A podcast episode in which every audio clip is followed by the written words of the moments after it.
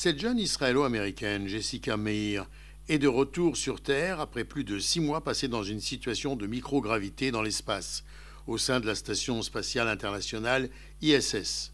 Elle rapporte qu'il est impossible de se préparer aux sentiments ressentis lorsque le corps flotte en permanence et qu'on regarde la Terre depuis ce point de vue. J'ai gardé en permanence, dit-elle, le sourire pendant ces sept mois, pratiquement tout le temps. Je n'ai jamais été plus heureuse dans ma vie, constamment heureuse je me suis vraiment senti chez moi et dans mon élément, comme si j'étais là où je devais être. Elle poursuit. La réalisation des petites tâches quotidiennes comme se nourrir, se laver les dents ou encore aller aux toilettes dans l'espace s'est imposée comme le plus grand défi. Il a été nécessaire de conserver toute sa force mentale au cours des premières semaines dans la station spatiale afin de trouver comment fonctionner dans un espace volumétrique où l'être humain n'est soumis à aucun vecteur gravitationnel.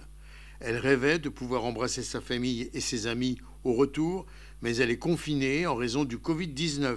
Cette quarantaine d'une semaine se justifie car les astronautes peuvent présenter un dérèglement du système immunitaire lorsqu'ils sont en vol ou parfois même après.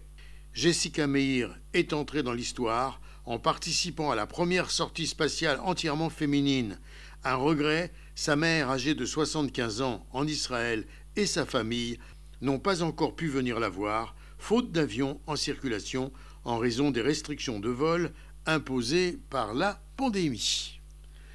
Gérard Benamou de Tel Aviv pour RCJ.